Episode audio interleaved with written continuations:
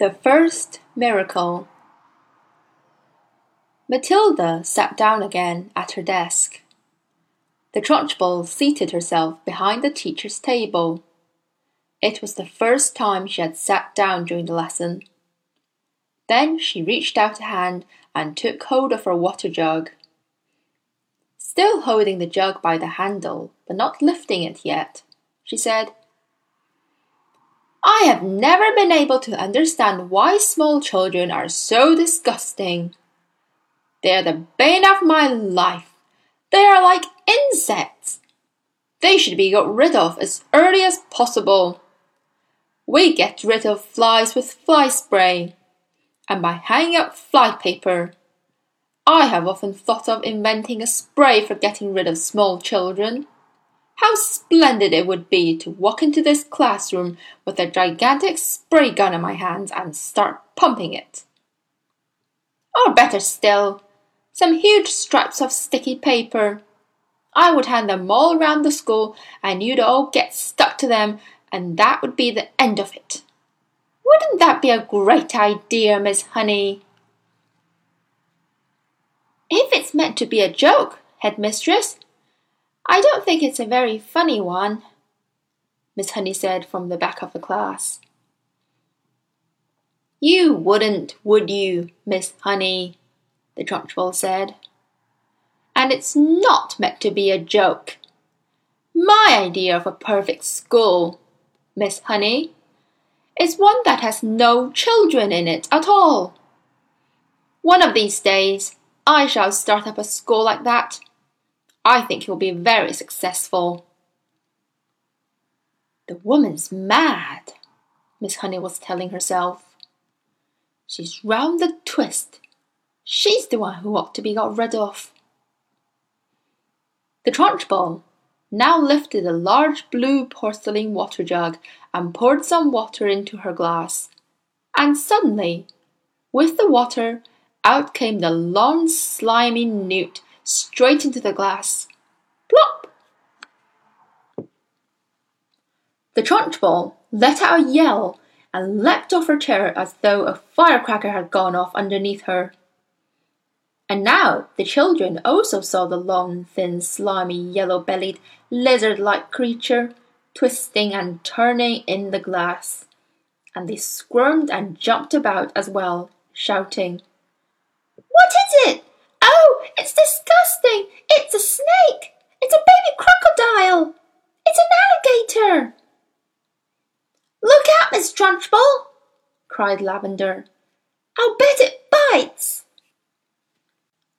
The Trunchbull, this mighty female giant, stood there in her green breeches, quivering like a blancmange. She was especially furious that someone had succeeded in making her jump and yell at that because she prided herself on her toughness. She stared at the creature, twisting and wriggling in the glass. Curiously enough, she had never seen a newt before. Natural history was not her strong point. She hadn't the faintest idea what the thing was. It certainly looked extremely unpleasant. Slowly, she sat down again in her chair. She looked at this moment more terrifying than ever before. The fires of fury and hatred were smothering in her small black eyes. Matilda! she barked. Stand up! Who? Me? Matilda said. What have I done? Stand up, you disgusting little cockroach. I haven't done anything, Miss Trunchbull. Honestly, I haven't. I've never seen that slimy thing before. Stand up at once, you filthy little maggot. Reluctantly, Matilda got to her feet. She was in the second row. Lavender was in the row behind her, feeling a bit guilty. She hadn't intended to get her friend into trouble. On the other hand, she was certainly not about to own up. You are a vile, repulsive, repellent, malicious little brute! The Trunchbull was shouting. You are not fit to be in this school. You ought to be behind bars. That's where you ought to be. I shall have you drummed out of this establishment in utter disgrace. I shall have the prefects chase you down the corridor and out of the front door with hockey sticks. I shall have the staff escort you home under armed guard. And then I shall make absolutely sure you are sent to a reformatory for delinquent girls for the minimum of 40 ears. The Trunchbull bull was in such a rage that her face had taken on a boiled colour and little flecks of froth were gathering at the corners of her mouth. But she was not the only one who was losing her cool. Matilda was also beginning to see red. She didn't in the least mind being accused of having done something she had actually done. She could see the justice of that. It was, however, a totally new experience for her to be accused of a crime that she definitely had not committed. She had had absolutely nothing to do with that beastly creature in the glass. By golly, she thought, that rotten Trunchbull isn't going to pin this one on me. I did not do it! she screamed. Oh, yes, you did, the Trunchbull roared back. Nobody else could have thought of a trick like that. Your father was right to warn me about you. The woman seemed to have lost control of herself completely. She was ranting like a maniac. You're finished in this school, young lady, she shouted. You're finished everywhere. I shall personally see to it that you are put away in a place where not even the crows can land their droppings on you. You will probably never see the light of day again. I'm telling you, I did not do it, Matilda screamed. I've never even seen a creature like that in my life. You have put a, a, a crocodile in my drinking water, the Trunchbull yelled back. There is no worse crime in the world against the head mistress. Now sit down and don't say a word. Go on, sit down at once. But I'm telling you, Matilda shouted, refusing to sit down. I am telling you to shut up, the Trunchbull roared. If you don't shut up at once and sit down, I shall remove my belt and let you have it with the end that has the buckle. Slowly, Matilda sat down. Oh, the rottenness of it all! The unfairness! How dare they expel her for something she hadn't done? Matilda felt herself getting angrier and angrier and angrier. So unbearably angry that something was bound to explode inside her very soon. The newt was still squirming in the tall glass of water. It looked horribly uncomfortable. The glass was not big enough for it. Matilda glared at the Trunchbull. How she hated her! She glared at the glass with the newt in it. She longed to march up and grab the glass and tip the contents, newt and all, over the Trunchbull's head. She trembled to think what the Trunchbull would do to her if she did that. The Trunchbull was sitting behind the teacher's table, staring with a mixture of horror and fascination at the newt wriggling in the glass. Matilda's eyes were also riveted on the glass. And now, quite slowly, there began to creep over Matilda a most extraordinary and peculiar feeling.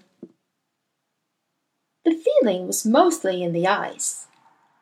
A kind of electricity seemed to be gathering inside them.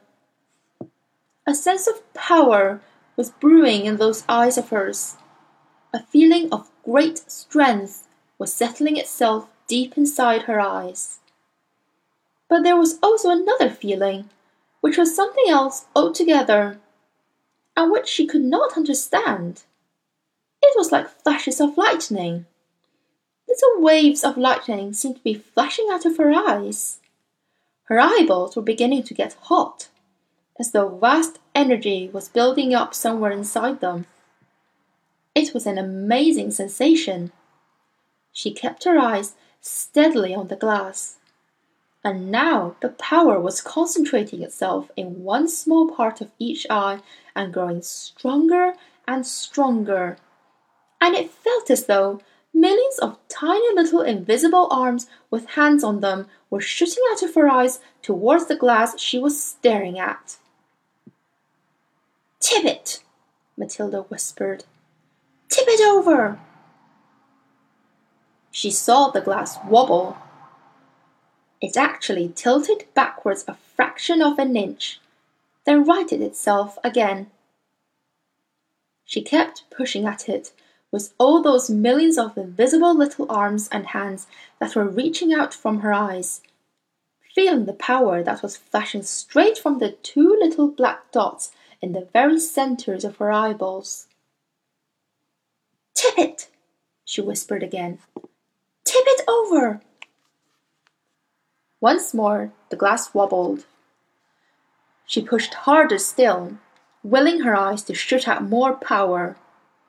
And then, very, very slowly, so slowly she could hardly see it happening, the glass began to lean backwards, farther and farther and farther backwards, until it was balancing on just one edge of its base.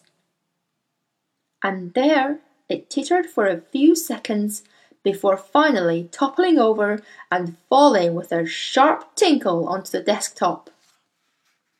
The water in it and the squirming newt splashed out all over Miss Trunchbull's enormous bosom.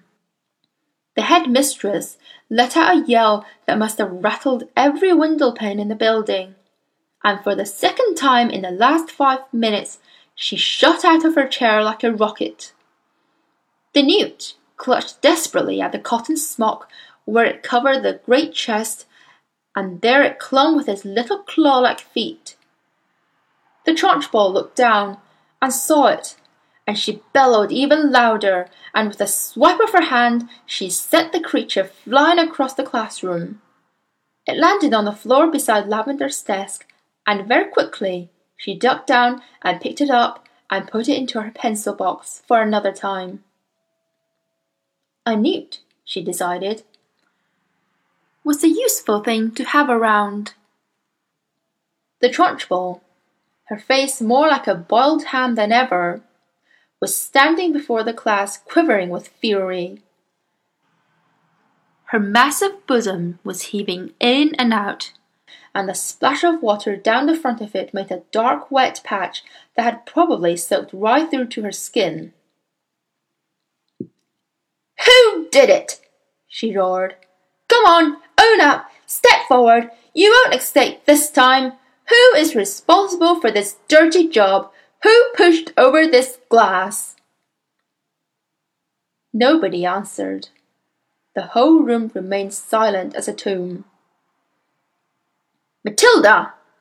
she roared. It was you. I know it was you. Matilda in the second row, sat very still and said nothing. A strange feeling of serenity and confidence was sweeping over her, and all of a sudden she found that she was frightened by nobody in the world. With the power of her eyes alone, she had compelled a glass of water to tip and spill its contents over the horrible headmistress, and anybody who could do that could do anything. Speak up, you clotted carbuncle! roared the Trunchbull. Admit that you did it! Matilda looked right back into the flashing eyes of this infuriated female giant, and said with total calmness, I have not moved away from my desk, Miss Trunchbull, since the lesson began. I can say no more.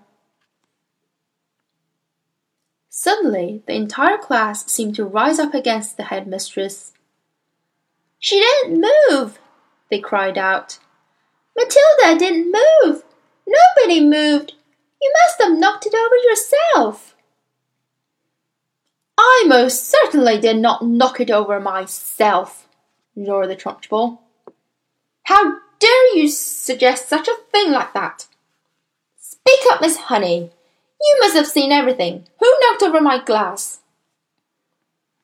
None of the children did, Miss Trunchbull, Miss Honey answered.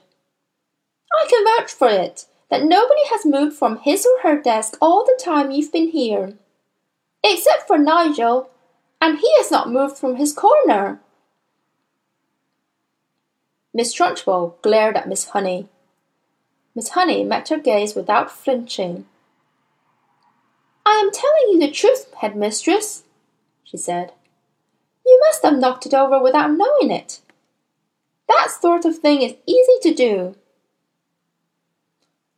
I am fed up with you useless bunch of midgets, roared the Trunchbull. I refuse to waste any more of my precious time in here and with that she marched out of the classroom, slamming the door behind her. In the stunned silence that followed, Miss Honey walked up to the front of the class and stood behind her table. Phew, she said. I think we've had enough school for one day, don't you? The class is dismissed. You may all go out into the playground and wait for your parents to come and take you home.